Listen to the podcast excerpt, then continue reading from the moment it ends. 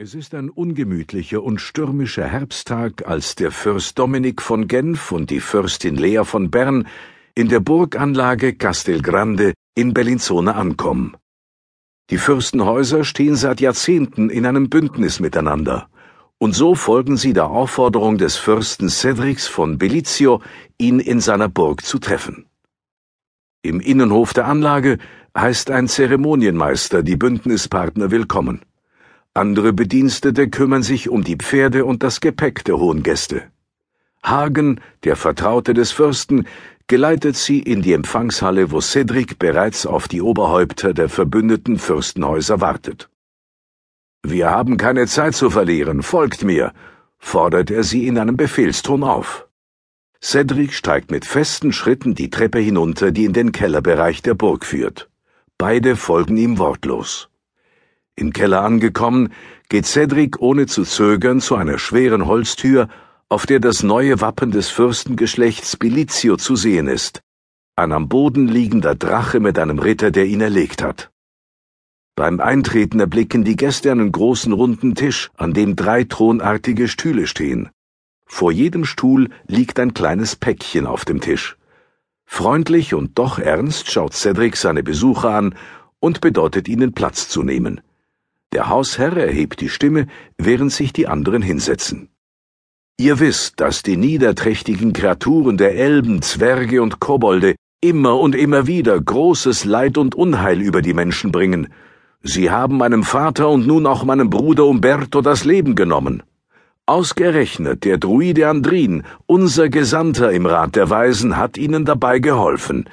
Ihn haben wir bereits besiegt und mit eurem Einverständnis habe ich ein Heer aufgestellt, um der Bedrohung durch diese Wesen ein Ende zu bereiten.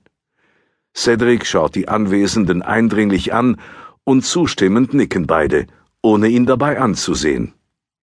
Einsichtig haben sich die Völker der Elben, Zwerge und Kobolde entschieden, diese Region und unsere Berge zu verlassen.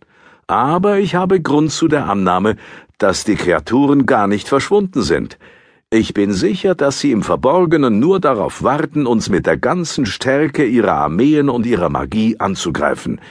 Wir haben keine Wahl. Wir müssen sie finden und vernichten, ein für allemal. Fürst Dominik ergreift das Wort. Andrin das Leben zu nehmen war einfach. Schwieriger wird es jedoch, gegen die Kobolde zu kämpfen, denn diese können sich unsichtbar machen. Was glaubst du, wie lange wird die Suche dauern? Es ist egal, wie lange sie dauert. Genau damit rechnen Sie doch, dass wir die Geduld verlieren und aufgeben. Wenn Sie uns überraschen und angreifen können, werden Sie es tun, auch wenn es hundert Jahre dauert. Und was können wir deiner Meinung nach unternehmen, schaltet sich Lea ein? Warten, unsere Augen offen halten, auf jedes Zeichen achten, das uns auf die Spur dieser Kreaturen führen könnte, antwortet Cedric. Und dann? Dann treiben wir sie aus ihren Verstecken und vernichten sie. Bei diesem Krieg kann es kein Zurück geben. Cedrics Stimme wird lauter. Ich kann da nicht mitmachen, zögert Lea. Du kannst und du wirst. Der Fürst von Bilizio geht um den Tisch, greift die Päckchen, die vor den Versammelten liegen, und drückt jedem der Anwesenden eines in die Hand.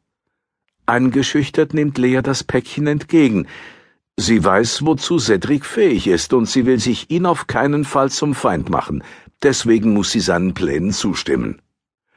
Was ihr in den Händen haltet, sind die Gewänder eines sehr, sehr alten Bundes, der Distruttori, ein geheimer Bund, der es sich zur Aufgabe gemacht hatte, unsere Existenz vor jeglicher Gefahr zu schützen, die von diesen Kreaturen ausgeht.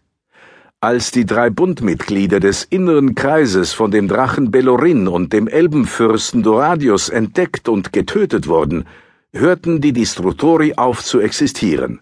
Bis heute. Während Cedric das erzählt, zieht er bereits sein Gewand an. Es ist ein dunkelroter Umhang mit Kapuze, die er sich tief ins Gesicht zieht.